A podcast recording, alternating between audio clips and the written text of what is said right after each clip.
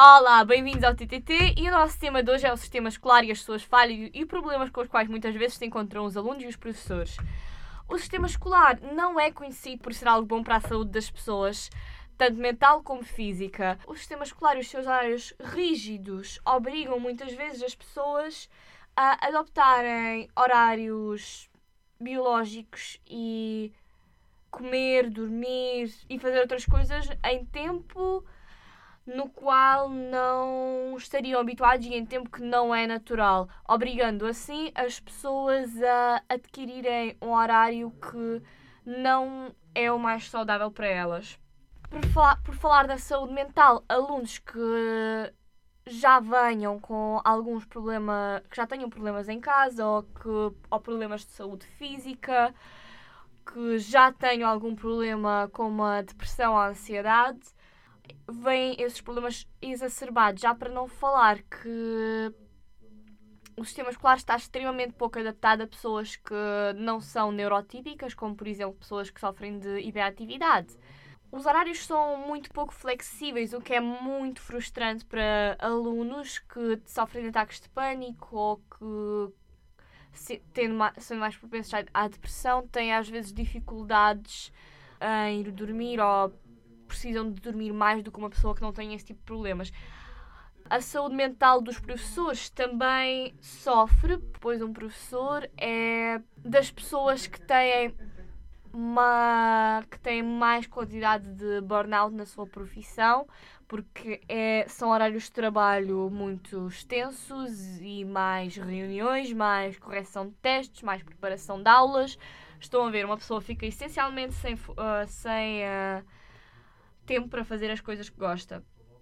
Além disso, o sistema escolar não é propriamente dito efetivo, porque muitos alunos acabam por sair da escola sem se lembrar de nada, porque o sistema escolar é tão focado nos testes que o conhecimento prático é muitas vezes ignorado, o que não ajuda alunos que já tenham dificuldades em aprender, por exemplo, o português ou o inglês.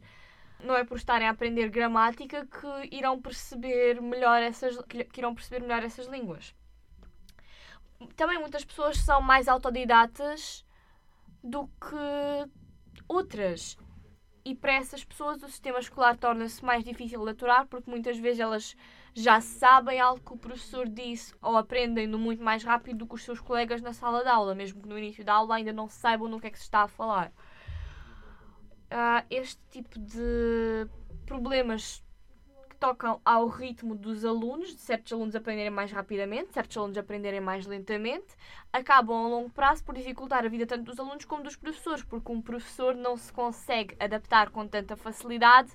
a, a 20 alunos em que um deles percebeu a matéria da primeira explicação, enquanto o outro precisa de que lhe expliquem 4 ou 5 vezes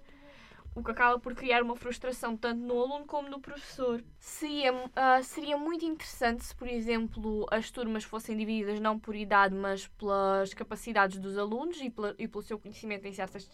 na disciplina que está a ser estudada. Os alunos que necessitassem realmente da ajuda do professor pudessem estar na escola, enquanto os alunos que são mais autodidatas pudessem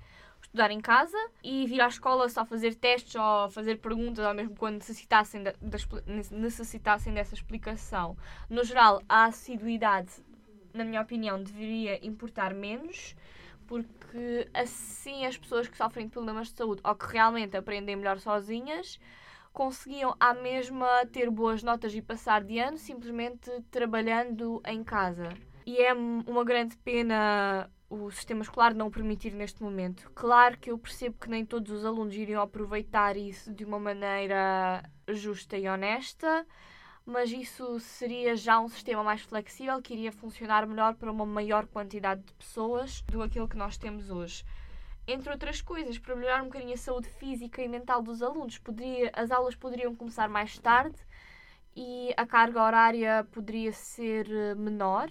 eliminando matéria, se conseguíssemos eliminar matéria que não é assim tão importante como, por exemplo, em vez de dar quatro poemas, obrigatoriamente dar dois e as, e as suas características, o que seria já um, algo muito mais eficiente do que aquilo que nós temos hoje em, do aquilo que nós temos hoje em dia. Tem algumas outras ideias? Encorajo-vos a, pens- a pensar nisto e a falar sobre isto com os vossos professores ou professores encarregados de educação, com quem puderem.